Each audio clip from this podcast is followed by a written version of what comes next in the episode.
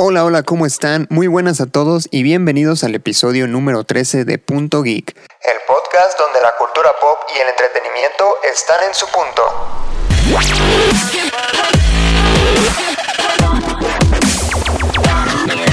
Yo soy Luis Montes y el día de hoy me encuentro nuevamente con Mario López y Emanuel Martínez. Chicos, ¿cómo están? Yo soy muy bien Luis, otra vez encantado de estar aquí. Eh, no creí que fuera a llegar porque pues mi trabajo es un show, pero me alegro de estar aquí nuevamente contigo. Muy bien Luis, alegre de estar aquí, este, un poquito paranoico de salir a la calle. Digo, ya llevo como dos semanas saliendo, pero tenía tres meses metido en mi casa. Entonces ahorita viste, ahorita que fuimos a comer con pañuelos y gel y me lavé las manos y tal. Sí, un poquito paranoico, pero bien, aquí estamos. No pasa nada, hay que que seguir respetando los protocolos de, sanidad. Muy bien, pues el día de hoy traemos un episodio que desde hace tiempo ya teníamos ganas de hacer. De hecho ya lo habíamos intentado, pero por cuestiones de problemas técnicos no, no lo habíamos subido, así que hoy lo volvemos a, a tratar. El día de hoy vamos a hablar de Watchmen, en este episodio hablaremos de la novela gráfica del 86, de la película del 2019, la serie del año pasado, sí, del 2019 creo que fue, ¿verdad? Y el evento de DC Comics que hizo un crossover entre los superhéroes de DC y los personajes de Watchmen llamado Doomsday Clock.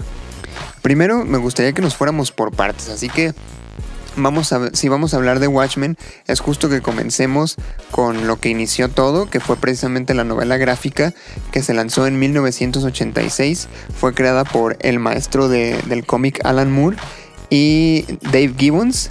Fue lanzada en una serie de 12 números y aborda las inquietudes de la época como fue la preocupación por la guerra y además es una crítica a los superhéroes como tal. De hecho, esta novela está ambientada precisamente en 1985, ¿no? Y pues actualmente es considerada por los fans como una obra maestra. ¿Ustedes ya la leyeron, me imagino? Sí, sí, yo tuve oportunidad de leerla hace unos 3, 4 años, la volví a releer para precisamente para este episodio. Y algo que me llama la atención es que fue considerado por el New York Times como una de las 100 mejores novelas del siglo pasado. 100 mejores novelas en general, ¿eh? Perdón, no 100 mejores cómics, novelas. Eso habla de la calidad de, historia que, tiene. Y fue algo que, como bien decías, es una crítica para los superhéroes. Los volvió un poco más, más profundos, los volvió más tridimensionales.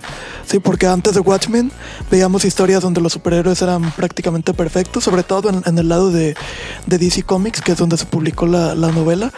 Pues era más importante Superman que Clark Kent, o más importante Batman que Bruce Wayne, ¿no? Y gracias a Watchmen, pues pasamos a historias más oscuras. Después de Watchmen se lanza este The Dark Knight Returns de Frank Miller. Este, se, relanzan varios personajes, tanto de Marvel como de DC, con, un poquito más de, dimensión, un poquito más de, humanidad y de complejidad. ¿no? Sí, fue una novela que, que cambió para siempre lo que es el cómic mainstream, por lo menos. Sí, porque de hecho algo que, que destaca mucho la novela gráfica de Watchmen es que los, los personajes que te pintan como, como los superhéroes, entre comillas, para empezar no tienen poderes. O sea, nada más Doctor Manhattan es el único que destaca ahí por eso. Y lo chido de los personajes de Watchmen es su humanidad. A lo mejor no tanto como, como por ejemplo en Marvel que, que, te pintan a un Peter Parker humilde, este, que es atormentado en la escuela, que tiene eh, convicciones muy claras, que tiene mucha determinación. No, acá en Watchmen es como el lado oscuro de la humanidad, ¿no? O sea, son personajes eh, que si bien son eh, vigilantes, porque pues no podemos decirle superhéroes, porque aparte ni siquiera podrían ser héroes, ¿no? Serían en todo caso antihéroes. Pero me refiero a que, por ejemplo, ahí los, personajes están trastornados, tienen eh, problemas de personalidad, tienen problemas psicológicos importantes y eso es lo que destaca la novela. Eso a mí se me hizo muy chido porque nadie habla de eso. O sea, en cualquier cómic que lees, incluso si abordan la parte humana del personaje principal, hablando de superhéroes, no te lo pintan como una persona dañada. O sea, realmente te lo ponen como a lo mejor se tienen sus problemas y todo, pero no algo tan trascendente como en Watchmen. Y eso está chido porque le dan mucha importancia a pues sí, me gusta decirle el lado oscuro de la humanidad. Creo que aquí, de hecho, toman muchísimos aspectos reales sobre qué pasaría si un hombre se pusiera un disfraz y decidiera luchar contra el crimen.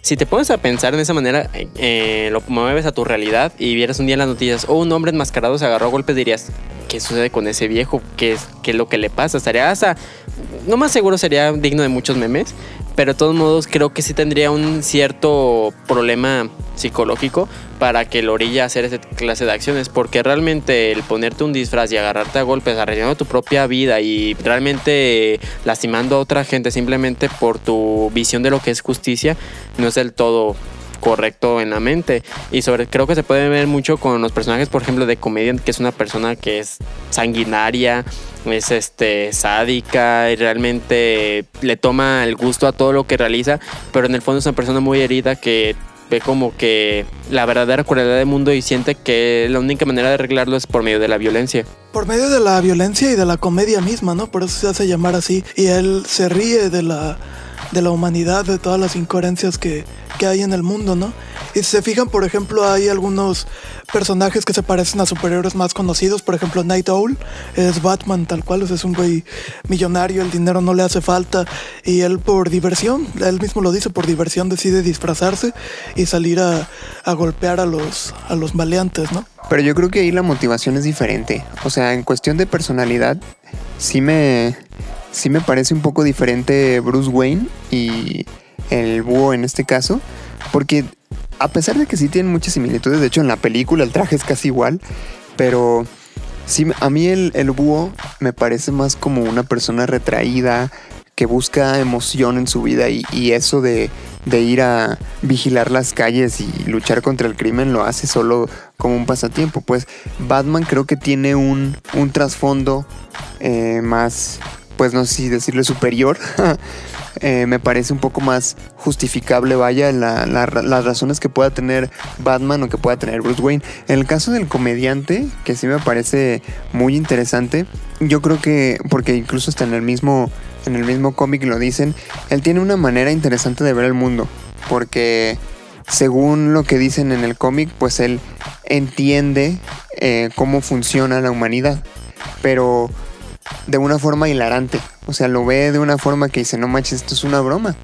Como lo que veníamos hablando el otro día del Joker, que, que puede que él eh, tenga como una especie de visión de la realidad en donde comprende todos los aspectos, pero no le parece de alguna manera justificable el comportar humano. Sí, realmente de acuerdo. Es como el hecho de ver la realidad de las cosas y cómo enfrentar los problemas a veces de una comedia y un humor negro. Entonces, es que si te pones a pensar realmente, sobre todo en esa época, todo era demasiado absurdo. Era la, había muchísimo racismo, este, homofobia, estaban en peligro de una segunda guerra mundial, todo ese tipo de cosas la gente lo podía tomar pues con miedo, pero él lo tomaba como una especie de chiste porque les decía hasta las razones absurdas, como viejo, ese porque está pasando es demasiado estúpido como para que la gente esté matando por ello.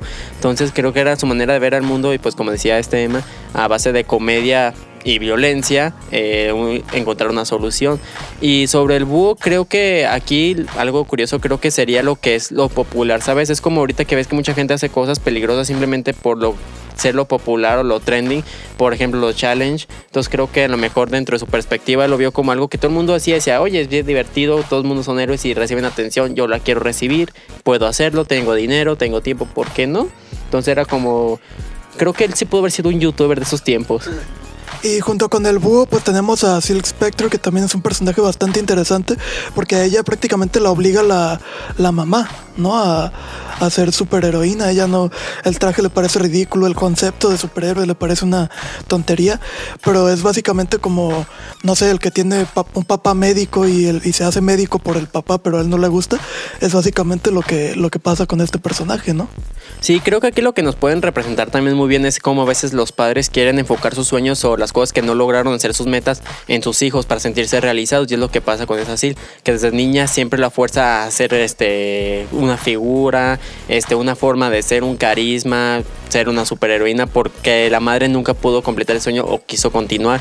Entonces como que proyecta todos sus sueños hasta Silk, pese a que ella no quiere, ella lo repudia y pues obviamente la deprime muchísimo. Y es un caso muy curioso porque aparte, aún así esta Silk no se pone contra su madre, sino que al final de cuentas, pese mucho que la molesta, sigue, sigue haciendo caso hacia ella, hacia lo que le pide y sigue poniéndose el traje durante un tiempo. Sí, y si te fijas, es, eh, Silk es un personaje que la utilizan todo el tiempo. La mamá la utilizó para esto y luego la utilizan para mantener tranquilo a, al Doctor Manhattan. O sea, es como, pues yo estoy aquí nada más para que este no se vaya y no se desate la Tercera Guerra Mundial. Porque también otra situación interesante es que la Tercera Guerra Mundial no se ha desatado en esta realidad alterna por el pánico que el resto del mundo le tiene a, a Manhattan, ¿no? Entonces saben perfectamente que si él se desaparece y se va, este ya valió gorro el mundo y la tienen ahí para contenerlo. Pero que de alguna manera la amenaza de la guerra es inminente, ¿no? O sea, es como si eh, fuera a ocurrir de cualquier manera. Y creo que aquí entra el, el, papel tan importante y a la vez tan descabellado que tiene este Osimandias, porque yo creo que es uno de los personajes más uh, significativos dentro de la historia de Watchmen. Si bien todos tienen como un trasfondo bastante interesante, no es que, que la mayoría haya querido ser eh, vigilante por gusto propio, ¿no? Ya venía, ya venía diciendo de Silk Spectre que la obligó su mamá. Este Rorschach, por ejemplo, que tiene una visión muy específica de la justicia. El comediante también con su visión muy específica del mundo. Doctor Manhattan, que ni siquiera se considera como parte de ese grupo, ¿no? Y que a fin de cuentas son como los sucesores de los vigilantes o de los héroes que nacieron en los 40, 50, que era. Y pues de alguna manera tratan de seguir esos pasos, ¿no? Creo que el búho es el único que dice, órale va, yo sí voy a ser vigilante. Y los demás es como de, bueno, pues a mí me obligaron. Bueno, pues es que es algo que se tiene que hacer, ¿no?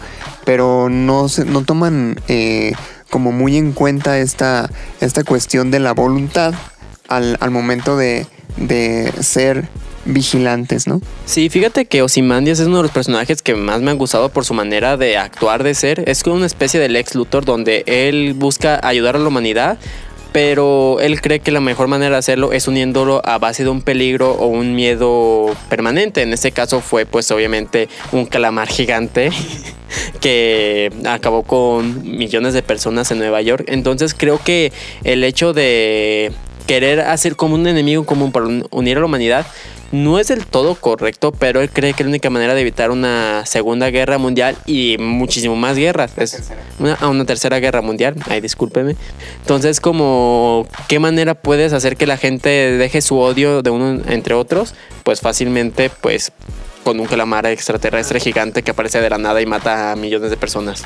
De hecho, pasando, digamos, a nuestra realidad, alguna vez leí que hubo un presidente de Estados Unidos, si no mal recuerdo fue Ronald Reagan, creo que sí fue él, que decía que desde su punto de vista, eh, la noticia de encontrar vida inteligente en otros planetas podía ser en cierta forma una gran noticia para la raza humana en, en, sentido de la paz mundial. ¿Por qué? Porque si contactamos con razas que viven en, bueno, razas extraterrestres, pues ya no nos veríamos como mexicanos y estadounidenses y chinos y japoneses, etcétera, etcétera, sino que nos veríamos como los seres humanos habitantes de, del planeta Tierra, ¿no? Y a lo mejor, bueno, ya echándole un poquito más de imaginación, si entráramos a una sociedad así tipo Star Wars, donde se van otros planetas como nosotros vamos a otras ciudades, pues sí podría ser un, una convivencia diferente dentro de la, de la humanidad, ¿no? Y es más o menos lo que, lo que Osimandias planea. ¿no? Sí, Vamos pero- a unir a todos. Pero de todos modos, yo pienso que no es posible porque el racismo va a seguir, el odio va a seguir, el hecho de querer ser superior a alguien más, pese a ser igual de tu misma, ahora sí que país, por ejemplo, de tu misma religión, siempre la gente va a querer ser superior. Entonces, pese a que aquí tengan un enemigo en común, al final de cuentas siempre van a buscar el que cierto tipo de grupo de personas tenga mayor privilegio, mayor poder que otros, simplemente porque creen o piensan que tienen mayor derecho de tenerlo. O sea, que yo nací y yo porque tengo estas razones, yo porque estoy en este lugar, porque mis padres son estos, yo debería tener más que mi vecino, que mi amigo, que el perro, yo qué sé. Sí, que a fin de cuentas es la intención de Alan Moore, ¿no? O sea, no solo en esta, en todas sus, sus novelas gráficas siempre hay como una, pues una crítica social y un, un trasfondo psicológico bastante importante, ¿no? Que, que creo que es lo que define el estilo de Alan Moore, que aparte de que no son eh, pues temas para niños, porque pues aparte de la violencia y todo lo que quieras, pues son cosas eh, muy, a lo mejor que tratan mucho de política o de la sociedad en sí. Aparte no son eh, tan digeribles, ¿sabes? Y eso es una cuestión que pasa con Watchmen. Tiene mucho texto, ahora sí como el meme, mucho texto.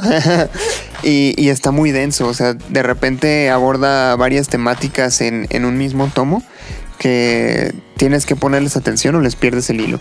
Eso, por ejemplo, con la historia del pirata, que es una analogía a, pues ahora sí, la locura, la megalomanía de, de Osimandias. Creo que es un ejemplo claro, ¿no? Que de repente estás en la historia principal y luego te mandan dos, tres páginas de la historia de este pirata y que tú dices, ¿qué relevancia puede tener?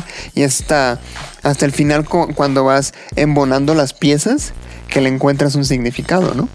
Como dices, es una, es una historia bastante compleja, típico de, de. Ahí está también eh, B de Venganza, que bueno, yo en lo personal no, no he leído el cómic. Dicen que es muy diferente a, la, a, lo que fue la película, pero también pues mucha crítica, mucha crítica social, ¿no? Y en cuanto al escritor Alan Moore, este, él es una, él es todo un caso porque él junto con Frank Miller, que por cierto se odian entre ellos, tengo entendido, este, pues es uno, son los dos autores que para muchos hicieron madurar el medio del cómic, ¿no? Gracias a ellos dos y a sus obras, el cómic dejó de ser visto como, como un entretenimiento infantil para ponerse a la par de otras artes como el cine, la música, etcétera, donde puedes tratar temas más, más maduros. Y él, actualmente, Alan Moore, odia todas sus, todas sus adaptaciones, todas las adaptaciones que han hecho de su obra al cine. Él las odia por completo. De hecho, él pide que, que no, no se ponga su nombre en los créditos de las películas. O sea, por ejemplo, en Watchmen, nada más te pone que es la, basado en la novela gráfica coescrita por este David Gibbons. Pero de Alan Moore, no, no dicen nada. En vez de venganza, en vez de vendetta, la película tampoco. Y en cuanto al género de superhéroes, Alan Moore en varias entrevistas ha dicho que, que a él le preocupa eh, cómo puede eh, o cómo puede estar infantilizada la sociedad gracias a, a, los superhéroes, ¿no? Cuando salió Avengers 1, creo, a Alan Moore lo entrevistaron y que qué opina usted del éxito de esta película, los superhéroes, bla, bla, bla. Y él dijo, a mí me preocupa ver un montón de, de, adultos viendo, o sea, que están formados en los cines para ver esas películas. Y no es porque lleven a los niños, es porque, porque ellos quieren verlas. Si ya están grandes y van a ver hombres en mallas que, que fueron hechos para inventar, para entretener a los niños de 12 años del siglo pasado. Y, y, de, y seguido se avienta ese, ese tipo de, de, críticas. Es un personaje bastante sui generis, el escritor de, de Watchmen, igual y bastante que su polémico. Sí. Sí, yo creo que eh, incluso por la misma por el mismo fandom de, pues, de los superhéroes en general. Todo el mundo sabe que, que Alan Moore es un genio, pero no por eso toman, aceptan su punto de vista, ¿no? O sea, no porque yo admire a Alan Moore, tengo que adoptar su mentalidad y no ser fan de los superhéroes, ¿no? Que a fin de cuentas, la mayoría de la gente que es fan de Alan Moore es fan de los superhéroes. Qué irónico, ¿no? Sí, es que ahí, o sea, tú preguntas por Alan Moore y es escritor de cómics. O sea, también ha escrito libros, ha escrito, creo que ha participado en, en videos musicales, incluso creo. Pero pues su actividad principal es ser escritor de, de novelas gráficas. Pobrecito, me lo imagino como de que, ¿qué haces? Escribiendo un cómic. Pero pensé que lo odiabas, lo hago, pero lo odio, pero lo puedo hacer muy bien, maldita sea. Ya sé, no es como de, no lo hago por pasión, lo hago por talento. Tengo el talento y por eso lo hago. y bien, pues, eh, hablando un poquito ya de, de la película, eh, pues esta fue lanzada en el 2009, fue dirigida por Zack Snyder, un buen director para este tipo de películas, por cierto. Y ya lo decías tú que algo muy curioso es que Alan Moore no, no recibe créditos. Y, y no solo en, en, esta película, ¿no? sino en todas las demás que se hacen eh, adaptaciones de sus, de sus novelas a las películas, como bien dice Emma. Qué, qué extraño y qué curioso que, que tenga esta aversión. Eh, me parece muy interesante, ¿no? Es como saber que, que hiciste una obra maestra, pero no aceptarla al mismo tiempo. A lo mejor él esperaba que te, haciéndose esa obra maestra eh, tuviera un tipo de reacción diferente hacia la sociedad. Por ejemplo, que con Watchmen la gente viera a los superhéroes de una manera diferente a la de los cómics, pero en cambio le tomaron más gusto a los héroes. Al punto que pues este, mucha gente se ha vestido de ellos y en las con cómics este, los hablan. Este, pues ahora sí que fanáticos de DC, de Marvel, pues dicen, wow, qué grandes cómics, los voy a coleccionar, muy buenos superhéroes. Entonces, posiblemente su objetivo era diferente al resultado. Y a lo mejor lo que le provoca mucha aversión también a pues el resultado que tuvieron sus obras, que pese a ser muy buenas, él no quería que pasara así. Y, y, bueno, ha habido una obra en específico que ha trascendido mucho más allá del cómic, ¿no? Que es B de venganza y está, por ejemplo, Anonymous, el grupo de hackers, pues ¿qué máscara utilizan? La de B de venganza en las protestas contra los, los gobiernos, sobre todo en países anglosajones. ¿Qué máscara trae mucha gente puesta? La de B de venganza. O sea, es una obra que llegó a, a superar eh, lo que es la A viñeta. trascender. Quizá fue más conocida por la película de los hermanos, o bueno, ahora las hermanas este, Wachowski, pero sí es una obra que ya por la película o por el, o por el cómic, pues trascendió, ¿no? Hasta nuestros días. Ándale, porque hay gente que dice que, que este Anonymous se puso esa máscara por lo de la casa de papel, ¿no? Híjole, qué ignorancia. Españoles jugando Minecraft. Este, no, pero eh, fuera de fuera de todo esto, yo creo que en la película de Watchmen, o bueno, más bien en la novela también, la idea o el objetivo de Alan Moore era precisamente este, hacer una crítica a los superhéroes.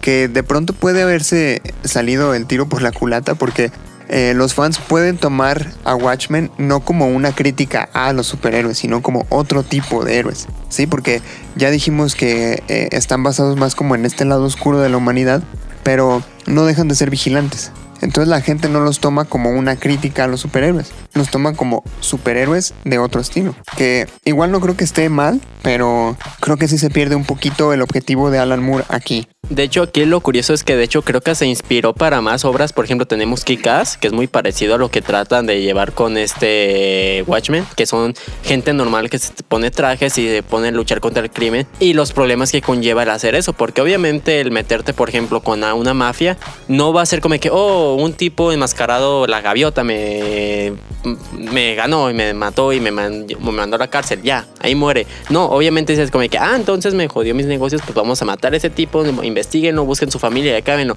Que es cosas que se puede ver realmente lo que se de conocer y con la realidad. No por ponerte un traje y ser anónimo te va a salvar. Van a tener sus consecuencias no solo hacia tu entorno, sino a pues todo en general pues o sea es un efecto en cadena y es lo que sucede mucho con Watchmen y es lo que pues termina inspirando para más obras con mucho potencial Sí, y en cuanto a la película de, de Watchmen, pues es, en, en muchos sentidos es una calca del cómic, ¿no? Quizás salvo el final que ahí sí fue eh, diferente. En la película no vemos el, el pulpo gigante del, del cómic, sino que utiliza, Ozymandias utiliza al Doctor Manhattan. Y quizás sí se sienta un poquito más orgánico con el, con el resto de la historia de esa situación. Pero salvo ese cambio del final, es una adaptación bastante, bastante fiel a, la novela gráfica. Exactamente, yo leí la novela gráfica y al día siguiente vi la película y dije esto es lo mismo, porque sí, no hay muchos detalles que cambien. Incluso, pues sí, lo, lo que tú decías, la única diferencia relevante, vaya, es el final y que hace que se sienta más real.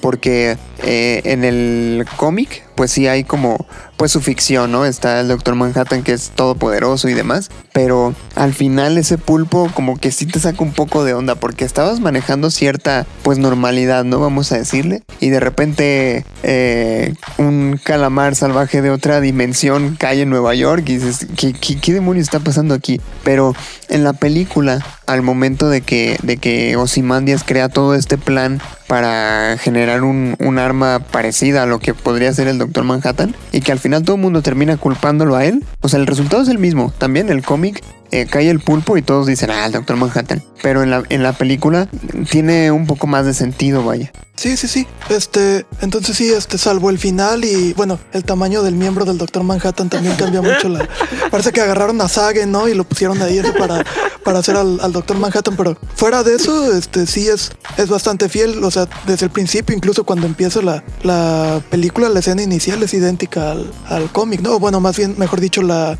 la escena donde ya cayó el comediante vemos la carita sonriente en la calle y que se va elevando con la narra- narración de, de Rorschach, que, que por cierto, qué, qué buen actor el que interpretó a, a que a mí me hubiera encantado verlo como Cletus Cassidy ahora para Venom 2. Fíjate como Carnage ese güey. No, hubiera estado genial.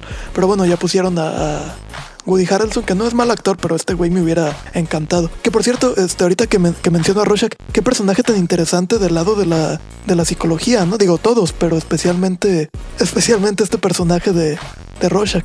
Sí, de hecho fue de, mi favorito de todo Watchmen. Porque me parece muy interesante cómo adopta este estilo, ¿no? Y que al principio te explican que que en realidad su máscara pues no tiene nada que ver como con, con la, prueba de Rorschach en particular, pero él como que le da esta, esta perspectiva, ¿no? Esta visión. Y, y aparte, eh, yo creo que es una, ah, un reflejo de lo que él tiene dentro de su propia visión, porque eh, él maneja mucho esta cuestión de la, de la percepción, no, no explícitamente pues, pero sí te lo da a entender así. Incluso por eso se llama Rorschach, por eso tiene esa máscara, ¿no? Y para los que, de hecho hay, un, hay una escena eh, tanto en el cómic como en, en, la película, en donde al psicólogo que lo está tratando se le escapa precisamente esta, esta, este test que tiene en la maleta cuando cae el pulpo. Se le sale toda la, todas las tarjetas así de Rorschach, ¿no? Y se ven todas las manchas y demás. Y se me hace chido porque eh, incluso cuando lo están interrogando, cuando, bueno, pues cuando está en, en su terapia, vaya en sus evaluaciones, el, que el psicólogo le decía, ¿qué ves aquí? ¿no? Y él veía al, al, perro muerto y decía, no, pues una mariposa, ¿no? O sea, él, él sabía que, que la, que pues no solo eh, esa prueba tenía que ver con la percepción, ¿no? sino que en realidad el mundo en general. Por eso su visión de la justicia era tan aguda. Sí, y si te fijas lo que le da el clavo en el ataúd a, a su cordura, es el crimen de, del tipo que secuestró a una niña y se le dio de comer a, a los perros. A, a, ese momento es el que lo quiebra por completo, porque antes eso sí, sí, sí tenía sus locuras por su infancia y todo, pero no era tan extremista como lo es después de presenciar un crimen tan atroz como ese, ¿no? Creo que se quiebra de su moral y de la realidad donde él trata de hacer justicia sin necesidad de usar un exceso de violencia pensando que está haciendo el bien, pero al momento de ver que la gente está, hay mucha gente que está realmente quebrada por dentro, que es capaz de hacer atrocidades sin ninguna pizca de culpa, te das, se, da cuenta que entonces no merece la piedad, sino que tiene que exceder sus límites, sus métodos, porque es la única solución que él encuentra, porque él como dice, hay blanco y negro y no hay otra, no hay más. Entonces lo negro tiene que ser eliminado porque pues es maldad pura. Y si no hace justicia, ¿en qué lo va a hacer? Y es un personaje muy interesante, muy padre. Porque a mí me encanta esa evolución que tiene en la moral y cómo hasta los propios héroes lo comparan que dicen, es que él antes no era así de violento. Sobre todo este búho que trabajó mucho tiempo con él, que eran como muy buenos amigos, que, que este, en los flashbacks se ve que era muy diferente, que cuando ya se reúnen se da cuenta como que ya literalmente está súper mm, tripeado de la mente. O sea, ya es una persona completamente diferente. Ya se convirtió en Rorschach. No es una persona con un traje, un superhéroe con el nombre. Él es Rorschach y cuando se quita la máscara es su, ahora sí que es su traje, nomás para camuflajearse en la sociedad. Sí, de hecho cuando la agarra la policía y le quita la máscara, la desesperación que se le ve de devuelvan de mi rostro, devuelvan mi rostro. O sea, tan, tan involucrado que ya está con esa otra personalidad, digamos. Sí, o sea, como dice Mario, o ya no era un humano, él era Rorschach. Y punto, ¿no? O sea, su, su visión del mundo se había convertido en él mismo y eso era lo que, lo que él era ya. Este, pues la película fue eh, yo creo que de muchos, pero en mi particular caso fue como el primer acercamiento a Watchmen. Hace eh, varios años intenté verla, pero me aburrí, porque yo creo que tenía como 15 años, no sé, algo así, eh, pues casi casi después de que salió. Y me aburrió porque la verdad yo esperaba ver otra cosa, o sea, yo sí esperaba acción, yo sí esperaba aventuras heroicas, y era algo que no se ve en, en Watchmen, precisamente por la naturaleza del proyecto. ¿no? De hecho, mi primer acercamiento fue muy gracioso porque era niño, estaba TNT y creo que le estaban pasando la película y pues salió Doctor Manhattan, uno está todavía niño y ves un semejante hombre azul con semejante miembro azul y dices, ah, este, no sé qué estoy viendo, pero creo que no es para niños, así que vamos a cambiarle. ¿Sabes a mí qué me pasó, güey? Cuando fui a ver esa película, yo tenía, puede haber 2009, tenía 14 años, porque cuando salió, sí, tenía 14 años. Este, y yo para esto ya había, yo en ese tiempo visitaba muchos blogs de fans de cómics. Y pues todos era Watchmen y Watchmen y hablaban de Watchmen y va a salir la película y bla, bla, bla. Yo no había leído el cómic, pero yo decía, ay, va a salir la película basada en el mejor cómic de la historia, ¿no? Y yo le decía a mi mamá, llévame a ver esa película y ya se puso a investigar. Oye, pero es clasificación C, es para adultos, no me importa, llévame a verla, es que está basada en el mejor cómic. Es que ya lo has leído y yo, sí, huevos, no, no lo había leído. No, sí, es buenísimo y pues tengo que ir a ver cómo lo adaptan. Pero es que es para adultos, pero llévame total, total, hasta que la convencí. Me llevó a verla estaba yo eh, sentado, estaban, de cuenta, estaba mi hermano, a mi, a mi izquierda estaban mi hermano, mi mamá, luego estaba yo y luego estaba la pareja de mi mamá. No, no manches, la escena de, de sexo entre Silk Spectre y, y, este Night Owl a mí se me hizo eterna en el cine. Y es, es, el momento más incómodo que he vivido en mi vida en el cine, así literal. Me acuerdo que yo me aplasté contra mi sillón Me acuerdo que yo me aplasté contra mi silla así de no mames, no mames, no mames. Y te juro que yo, yo hasta hace poco juraba que esa escena duraba minutos, ¿eh? De hecho, yo la, la película la volví a ver hace, ¿qué te gusta? Un año. Y cuando se terminó esa escena, la estaba viendo con un primo ahora por segunda vez. Se termina esa escena y yo pausé la película y yo, a ver, espérate, espérate, no, no, no, no. Y, y le regreso, ¿no? Y mi primo así como de, ¿qué pedo? ¿La quieres volver a ver? ¿A qué te gustó? ¿O qué? Y yo, es que, ¿cuánto dura, güey? ¿Cuánto dura la escena? 10 segundos, 12 segundos. Y me dice, pues. Pues sí, ¿cuánto esperabas que durara? Durara, pues como 10, 12 minutos, güey. Ya a mí en el cine se me hizo eterna. No, no, seguro que sí fue el momento más incómodo ir a ver eso. Déjame decirte que esa es de las escenas más incómodas que la gente ha visto porque una, la música de fondo que no tiene nada que ver con lo que está pasando hace que sea todo momento incómodo. Luego en ese momento oscuro con el traje, no sé, como que Zack Snyder se esforzó por hacerlo de la manera más incómoda posible. Y no te quiero imaginarte de niño con tu familia, que es como cuando estás jugando un videojuego y, oye, ¿de qué es? Ah, es de peleas y todo. Y cuando, a ver, déjame ver, y te toca la escena más incómoda, como de, "Ay, pero no es de eso, papá, te lo juro. Sí, sí. Ya sé, ¿no? Y Me imagino, eh, imagínate que tú la estuvieras viendo en tu casa solo, ¿no? En tu cuarto, y de repente entra tu mamá en esa escena, es como de, ah, mamá, no es lo que crees, ¿no?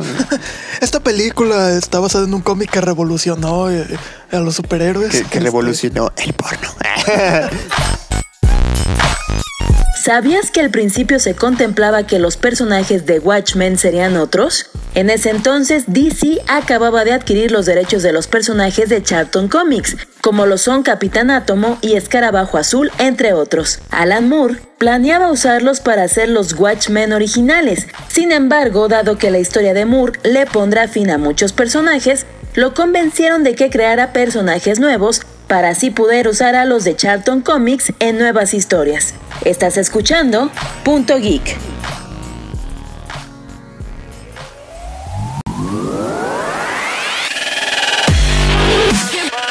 Pues vamos hablando un poquito de, la serie de televisión, ¿no? Esta fue escrita y producida por Damon Lindelof y es estrenada en octubre del 2019 en HBO. A pesar de ser eh, una secuela que ocurre 34 años después de los acontecimientos de la novela gráfica, Lindelof trató de hacer más original, eh, presentando nuevos personajes e historias distintas. Sin embargo, eh, conservó varios elementos clásicos como algunos de los personajes como pues está Silk Spectre, está Doctor Manhattan, Ozymandias, este, incluso de los de los primeros vigilantes como Justicia Encapuchada y les da un trasfondo, ¿no?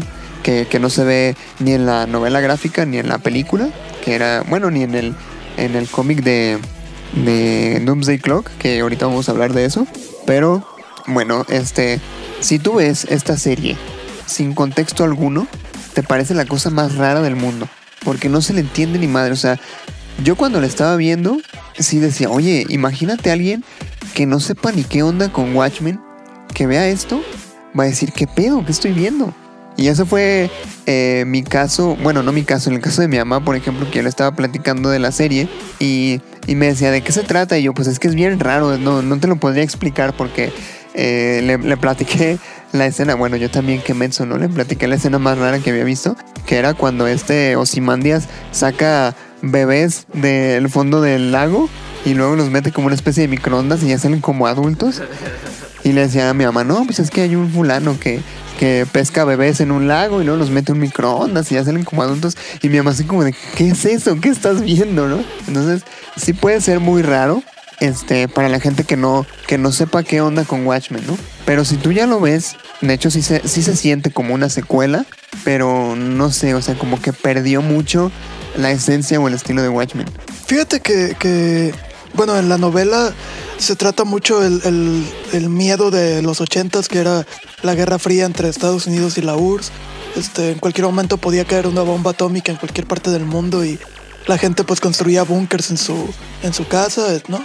Y bueno, lo pasas al 2019, 2018 y bueno, no tenemos miedo a las bombas atómicas, pero está el racismo muy, muy fuerte ahorita, divisiones políticas muy fuertes, sobre todo en, en lo que es Estados Unidos y de eso se encarga un poquito la serie, ¿no? De, de hablar de racismo, de hablar de abusos policiales, de hablar de política, etcétera, etcétera.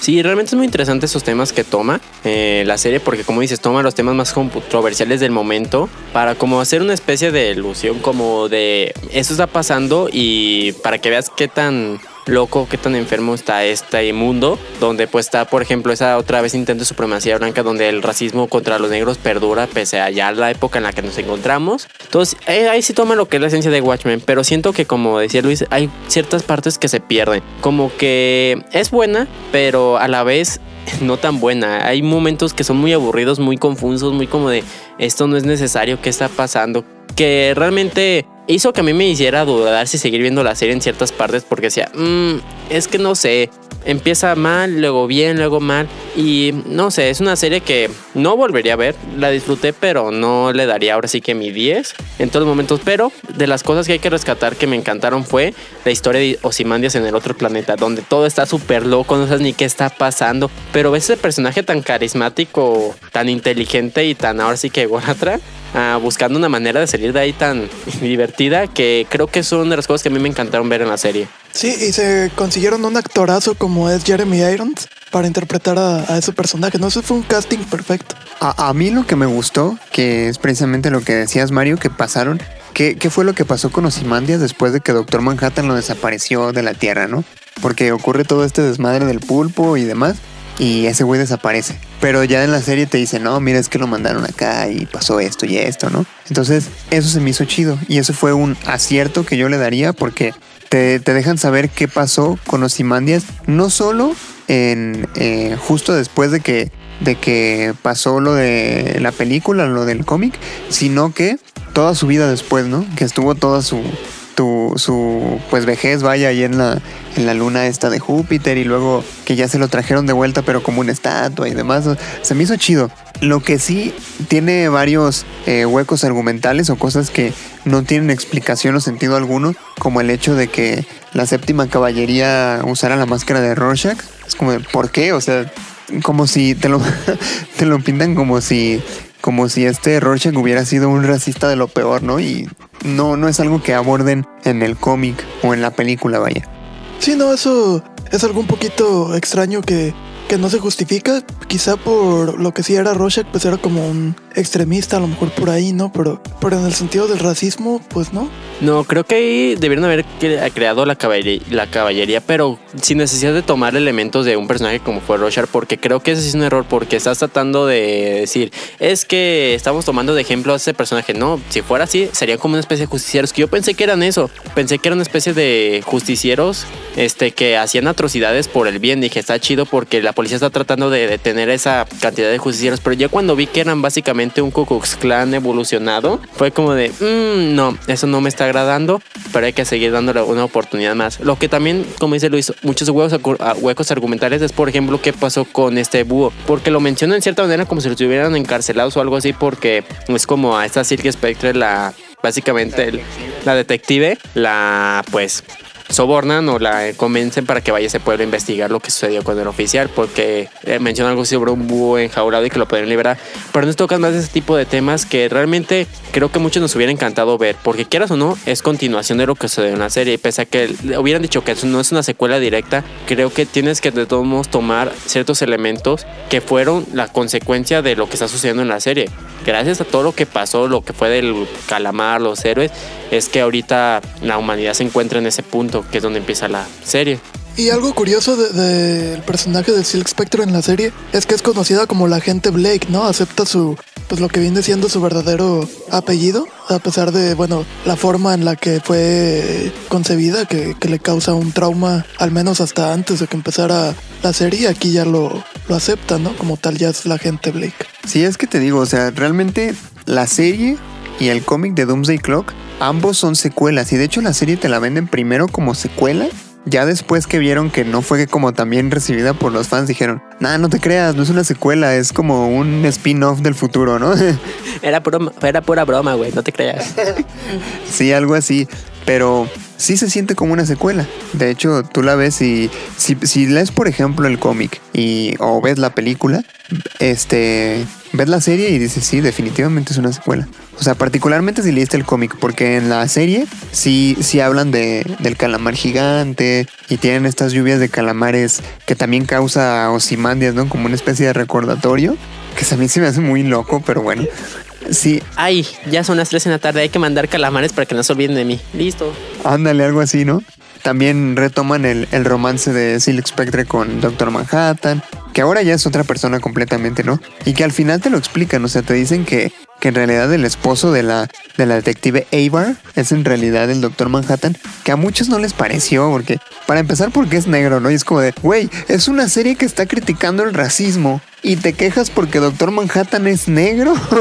Me parece un, un tanto ilógico, pues, pero bueno. A mí lo que yo me quejo no es el Doctor Manhattan negro, es el azul mal hecho. Es como si hubieran agarrado pintura azul en aerosol, lo hubieran rociado, es como de listo, ahí se fue. Es como que creo que tienen suficiente presupuesto para mínimo tratar de meter ciertos detalles. Y la otra es la razón de por qué Doctor Manhattan llegó a ese punto de querer fingir ser una persona normal. Cuando en la serie nos muestra que él se cansó de la humanidad, dijo que no tiene ningún sentido y decidió alejarse por ese mismo hecho. Y ahora que quisiera decir, ah, ahora quiere vivir el amor, es como de que, pero es que ya lo vivió. Y si lo quiere revivir, como siempre se ha visto Doctor Manhattan, él vive en todos los tiempos. Entonces viaja en el pasado, básicamente. Bueno, está viviendo en el pasado donde está todavía teniendo amor, en el presente y en el futuro. Entonces, como que esa especie de justificación de que quiso ser mortal, es como, no, no lo compré. Definitivamente son de las cosas que dije, ah, no. Yo lo que no compré es que Ozymandias fuera capaz de construir este, este como, esa como argolla que se le pone en la, en la frente y ya se le olvida al Doctor Manhattan quién es. O sea, entiendo que Ozymandias es el más inteligente y lo que tú quieras, pero Manhattan es prácticamente de Dios. Entonces que nada más con una argollita que le pones en la frente ya se le olvidó todo, como que no. Es que se supone que era como una especie de inhibidor, ¿no? Ajá. Pero bueno, eso fuera de, de darle sentido, ¿no? Pues a fin de cuentas es ficción, ¿no? Y, y lo van a poner. De alguna manera tenían que hacer que, que Doctor Manhattan eh, pues olvidara todo eso y creo que era una de las formas más ah, viables, por así decirlo, porque ¿qué otra manera se te podría ocurrir? Hablando, hablando precisamente de que, de que pues era prácticamente Dios, ¿cómo lo limitas? O sea, y pues sí, a fin de cuentas sí terminó eh, dando como esa, eh, ¿cómo te digo? Como esa sensación de que, ay, pasó por, gracias a, la magia Pokémon, ¿no? Algo así. Pero bueno, pues a fin de cuentas algo se tenía que hacer, ¿no? Definitivamente creo que hay muchos peros que ponerle a esta serie. Eh, sin duda creo que, que fue lanzada y fue ideada como fanservice totalmente. Pero pues como todo tiene sus cosas buenas y sus cosas malas. Ahora, por otro lado, está Doomsday Clock, que esa, amigo, esa yo creo que es la, la secuela digna de Watchmen. Que, que a pesar de que Alan Moore también dijo, no, yo no quiero secuelas ni nada, ah, se hizo, tanto del lado de los cómics como del lado de, de la televisión. Pero yo me quedo particularmente con eh, Doomsday Clock, que es la secuela directa del cómic. Y por ejemplo, eh, ya, ya decía yo que tanto la serie como el, el cómic de Doomsday Clock, ambos son tomados como secuelas. Pero ya lo habías dicho tú, Mario, antes de iniciar el programa, es como si en una encontraran el diario de Rorschach y en otra no lo encontraran. Y me gustó más Doomsday Clock que fue cuando encontraron el, el diario, ¿no? Sí, definitivamente creo que me encanta esta parte de que realmente te toma una secuela digna, con consecuencias dignas, porque encuentran el diario, leen y ven realmente las atrocidades que realizó Simandia, su plan, y dices, oye, creo que eso no es un calamar gigante alienígena que nos quiere atacar, sino un tipo loco con mucho dinero que decidió atacarnos. Y incrementa más el pánico y el odio entre las personas. Y más aparte, el saber qué sucede con ciertos personajes, por ejemplo, con este Ozymandias aquí, que es como también una especie de ya, que es un terrorista, se puede considerar como un terrorista que atacó a millones de personas. Entonces, a mí me encanta. Y el cómo lo unen de esa manera con DC, el universo de DC, es simplemente espectacular. Cómo ciertos personajes trabajan en conjuntos que, por ejemplo, Rorschach con este Batman, que pese no es Rorschach Rorschach, sino es que es Rorschach 2. Este, es muy interesante el cómo trabajan de esa manera, porque también tiene ciertas similitudes ambos en la manera en que ven el mundo. Tal vez Batman aún tiene su moral, pero a mí me gustó muchísimo esta secuela. Sí, y, y supieron juntar, a, juntar, o sea, ¿qué, qué personaje juntarlo con cuál, ¿no? O sea, como bien dices, Batman y Rorschach, Lex Luthor y Ozymandias y lo que todo el mundo quería ver que era Superman y, y Doctor Manhattan. Sí me parece también una, una digna secuela de, de Watchmen. Yo personalmente no, no esperaba que fuera un cómic tan bueno. A mí me, me gustó muchísimo, me sorprendió. Y el cómic como tal es un homenaje a la serie original, ¿no? Las portadas son idénticas, la, la manera en la que están acomodadas las viñetas en cada página son idénticas. También tenemos, así como en la novela original, tenemos la historia del, del pirata. En Doomsday Clock tenemos esta serie de televisión como de, de detectives que también se relaciona con la, con la historia principal. Sí, a mí Doomsday Clocks, sí, la verdad me, me sorprendió el hecho de que también el, Doctor Manhattan esté tan intrigado por el universo principal de DC que, bueno, sabemos que, cambia cada rato, ¿no? Y que múltiples tierras y que luego es una sola tierra y que luego ya son muchas otra vez y tal. Entonces hasta el Doctor Manhattan va a ver qué onda con, pues ahora sí que con el desmadre que hay en ese universo. Y, y, lo relacionan incluso con eventos que ya pasaron hace años, ¿no? O sea, ¿hace cuánto de los New 52? Ya nueve años, porque fueron en el 2011. ¿no? Y te dicen, ah, bueno, Flashpoint y los New 52 fueron culpa del Doctor Manhattan que estaba experimentando, que hizo pequeñísimos cambios a, la historia de DC, o sea, movió unos cuantos centímetros la, lámpara que tenía que agarrar a Alan Scott y ya nunca la agarró, ya no existió el primer linterna verde, ¿no? Pero eran experimentos que, que él estaba haciendo. Entonces sí me, sí me pareció pues ahora sí que un experimento bastante interesante, el del Doctor Manhattan con el universo ficticio de DC y el de la editorial de DC juntando Watchmen con, con su universo tradicional.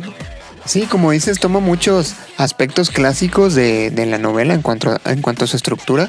También son eh, 12 números, por ejemplo. Eh, las viñetas, como tú dices, están acomodadas de la misma manera. Que creo que no le salió tan bien como a Alan Moore. Pero pues se nota, ¿no? Se nota que, quisieron como eh, imitar el estilo. Este, de hecho, el, que escribió el cómic fue Geoff Jones, si no me equivoco, que es eh, conocido por haber escrito precisamente Flashpoint. Él también escribió The Black Knight de, Green Lantern.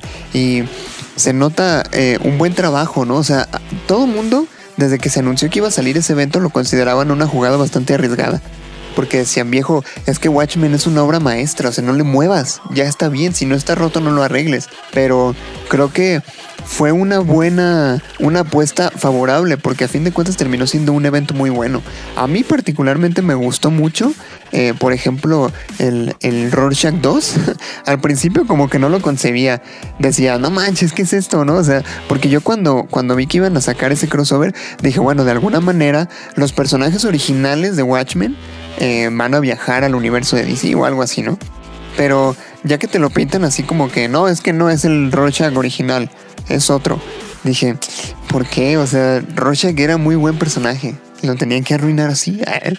Pero ya después que me di cuenta que en realidad era el hijo del, del psicólogo que trató al Rorschach original, dije, wow. O sea, esto sí está chido porque aparte te dicen cómo fue que se traumatizó, cómo fue que se obsesionó con Rorschach y estuvo chido, que tuvo contacto con la polilla original. Entonces, me pareció que lo manejaron muy bien. Creo que sí hubo como mucho estudio detrás de para poder hacer Doomsday Clock. Otra cosa que se me hizo muy chida fue la importancia que le dan a Superman. Y que Doctor Manhattan lo pone como el centro de todo universo. Y que, lo bautiza él como el metaverso, ¿no? Que, todo, todos los, eh, todo el multiverso de DC, todos los universos que hay, son creados o surgen a partir de Superman. Él es como el núcleo de todo. Y se me hizo chido porque aparte lo maneja como la fuente de esperanza de cada universo. Un universo sin Superman es un universo apocalíptico en su totalidad. Entonces, si tienes a un Superman, tienes esperanza, tienes paz. Y eso se me hizo algo chido. Creo que lo supieron abordar. Sí, este, esta parte, ¿no? De, de cómo se, se adelanta en el tiempo la llegada de, de Superman. Que, bueno, una de las relevancias que toma esta serie de televisión que hay dentro del cómic, ¿no? Que, resulta que el Doctor Manhattan hace amistad con uno de los actores de la, de la serie y ya cuando mueve la línea de tiempo que le pregunta al actor, oye, ¿has oído hablar de Superman? Y el otro, ¿de quién?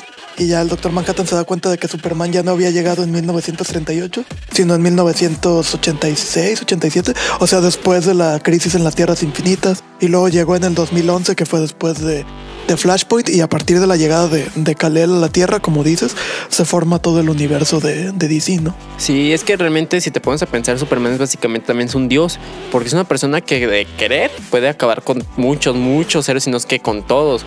Obviamente siempre tenemos Batman y sus Deus Ex Máquina de que, oh, porque mi cinturón mágico tiene esto, que puede acá, pero ya... Es el, humano más inteligente de todos y él lo puede hacer todo. Because I'm Batman.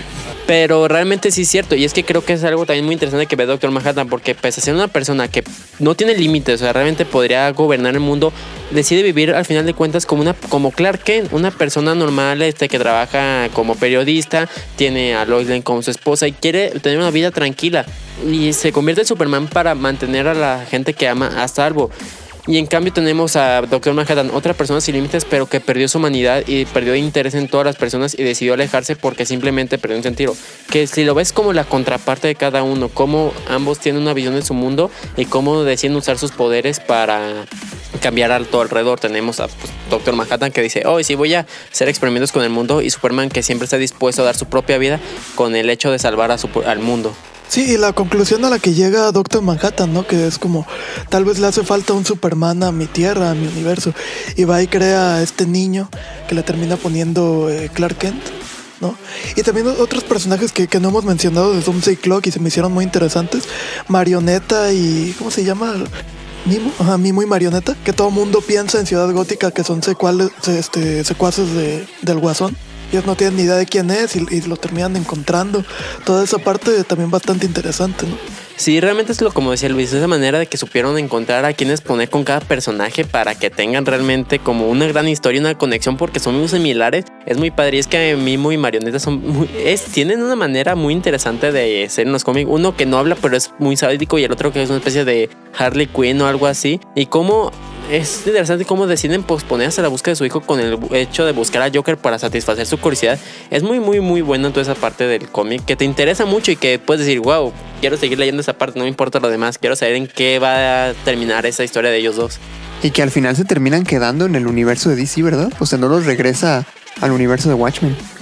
Porque eh, de hecho, esta. O no es con ellos con quienes llega, ya no me acuerdo, no es con ellos con quienes llega el niño. No, llega con Silk Spectre ah, y con Night Owl. Ellos lo adoptan. Eh, pero lo que te digo es que se me hace, se me hizo bien, bien botana como este Marioneta y Mimo van a buscar al Doctor Manhattan al, universo de, DC porque quieren que les regrese su hijo. Y, y, llegan y lo encuentran y es como de, oye, mi hijo. Y el vato así como de, ah, vas a tener otro, el, el, que, el que yo me robé, lo vas a volver a ver algún día, pero ahorita no. Se hizo de, ¿what? Y los otros así como de, ah, ok, gracias. Es como viejo, o sea, hiciste un viaje interdimensional para buscar a tu hijo y conformarte con que te digan que no, no manches. O sea, ahí sí, como que sí se me hizo medio descabellado, pero fuera de eso y, tomando en cuenta que la, la, historia se basa en la relación de Doctor Manhattan con Superman, se me hace bien chido. Oh, y lo de al final, que se me hizo bien chido, que, que decía que por ahí el 2030 sugería como un crossover con Marvel, ¿no? Que, que decía, le decía, estaba hablando Doctor Manhattan de los orígenes de Superman en diferentes tiempos y decía, 2030 Superman se encuentra con pelea lado a lado con el mismísimo Thor y con una bestia verde que es muy fuerte, ¿no? O algo así decía. Y que, la bestia verde da su vida para proteger a Superman, dice. Oh, imagínate ver eso, güey. Sería bien chido.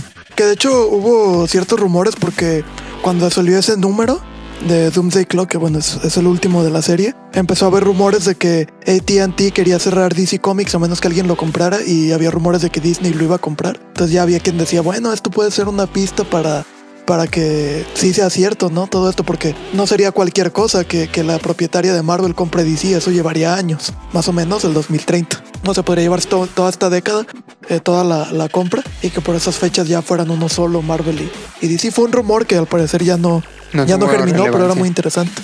Sí, y fíjate, esta eh, pues secuela, podríamos decirle, eh, sale en el 2017. O sea, la, serie salió a finales del 2019 y el cómic de Doomsday Clock eh, empieza a, publicarse en el 2017 y termina de publicarse a finales del 2019, cuando empiezan la serie. Sí, sí, sí. se tardaron mucho en en terminarla, pero bueno, se entiende, ¿no? Estábamos hablando de, la secuela de Watchmen, ¿no? Y era, era un gran riesgo y tenían que hacerlo bien, porque si no, los fans se los iban a, comer vivos. Sí, porque de hecho el, eh, el, tomo del 1 al 3 eran mensuales y del 4 al 7 empezaron a ser bimestrales. Entonces por eso se tardaron tanto, que de todos modos es un, es un evento muy bueno, ¿eh? No sé si ya esté en español aquí en México, ¿sí? Eh, sí me gustaría tenerlo en físico, ¿sabes? Sí, a mí también. Sí, ya está en edición especial, creo que de pasta dura, de, por parte de Editorial Televisa, ya, ya está. Qué, qué rápido, ¿no? Seis meses y ya. Pero bueno, si tomamos en cuenta que empezó a, publicarse en el 2017, qué bueno. Este, bien, pues pasamos a, a los comentarios, como cada semana saben que, que hacemos una pequeña dinámica en redes sociales para que nos comenten sus opiniones respecto al episodio de esta semana. Y bueno, en, en esta ocasión eh, pedimos comentarios acerca de, de la obra de Watchmen en general y lo que recibimos fueron comentarios de Mario Peñuñuri que dice Alan Moore es un visionario y Watchmen es de sus mejores trabajos. Totalmente de acuerdo. Liliana Lira Watchmen tiene personajes super chingones. Doctor Manhattan es un personaje buenísimo. Hace poco vi la película y muchas partes me gustaron. Gracias Liliana. También está Irving Castro que dice, dicen que si te gusta la película es porque no conoces la novela gráfica. En Watchmen todos están trastornados, son asesinos, violadores, sociópatas. No existe una epicidad en sus acciones. Su grandeza recae en eso. Incluso el Doctor Manhattan, siendo el único ser con superpoderes, es el único que se atreve a despreciar a la humanidad. Fíjate, yo no creo que, que sea como verdad, ¿no? Que si te gusta la película es porque no conoces la novela gráfica. A fin de cuentas es casi lo mismo. O sea, lo único que cambió fue el final. O sea, no, no me parece que tenga eh, con mucho sentido que si te guste la película es porque no has leído la novela gráfica. Sí, bueno, ahora sí que cada quien con su opinión, pero hay gente que, por ejemplo, que agradece si eres feliz con todo lo que te da, si es bueno el material, sí, eso. Ah, ah ok, gracias.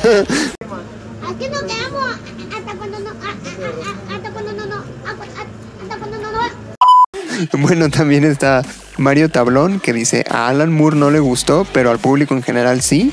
Creo que es una muy buena película con personajes complejos, contrastan sus personalidades y sus perspectivas son bastante variadas. La trama es muy buena y los giros son igual de impresionantes. A pesar de ser una película larga, uno se queda con ganas de más o incluso con la sensación de que le faltó más profundidad a los personajes. Lo mejor es Rorschach es el potencial humano de intolerancia hacia los valores que considera incorrectos. Asimismo, es impresionante cómo tiene presente en todo momento sus principios. No sé, ¿podríamos hablar de que Rorschach tiene principios? Ah, Muy a su manera, sí. Al final se, se encarga de los que, digamos, hacen el mal en su punto de vista, ¿no? Bueno, pues es que si te pones a pensar, eh, la, la sociedad actualmente toma como principios lo contrario, ¿no? Principios a veces es sinónimo de valores. Y, y, sí, a lo mejor Rorschach los tiene muy, muy a su manera, ¿no? A lo mejor si le preguntas a él, a ver, dime un valor, te va a decir venganza. Sí, además si te pones a pensar, él murió por sus principios, porque él estaba dispuesto, bueno, no estaba dispuesto, realmente pasó, de que iba a decir la verdad, a pesar de que el doctor Manhattan decía, no, eso es por lo bien de la humanidad, o cosas así, él dijo, no, ni madres, la gente se tiene que enterar de qué fue lo que pasó, pese a que sí, puede que lo que hizo Simandias podría conducir a un futuro más próspero, eh, con paz y alegría y amor. Este, le decía, no, ni madres, aunque eso conduzca al odio y a la guerra, la gente tiene que saber es la verdad porque él hizo mal y malo es malo y punto final, o sea, blanco y negro, no pudo haber un punto medio. Y pues creo que ese era su principio. Sí, que se pone en esta postura de, ¿sabes qué, güey? Yo voy a hablar. Yo voy a decir, si no quieres que lo haga, pues mátame. Y pues lo mataron. era como así con niños chismosos del salón. No, yo voy a ir a la maestra, si no, puteame. Y pues se lo chingas. La niña de los pulmones, pero en versión psicópata. Ándale, con una máscara y con muchos deseos de venganza y muerte. bien, algo así. Este, bien, pues algo que agregar antes de despedirnos, chicos. No, creo que, bueno, en parte ya. Bueno, algo más que agregar. Realmente una serie muy buena. Si no la han visto, dense la oportunidad de verla cualquiera. Hasta la serie no es mala. Eh, sobre todo, veanla con una mente más abierta, tratando de que conforme avance te van a ir explicando las cosas. No esperes entender nada del primer capítulo, pero denle una oportunidad. Realmente creo que lo van a disfrutar. Sí, a todo, ¿no? Novela gráfica, película, Sí, serie, Doomsday Clock. Doomsday Clock. Ese es totalmente obligado, ¿no? Que de hecho puede, eh, no sé si ya salió, pero había por ahí un, un este, un cómic también de DC donde supuestamente iba a salir después Doctor Manhattan, ¿no? O al menos en la portada se veía este eh, Kid Flash con el símbolo del Doctor Manhattan en la frente. Eh, no sé si ya salió, no sé si ustedes sepan. Creo que no ha salido. Ese, estaría interesante leerlo a ver qué onda, ¿no? Sí.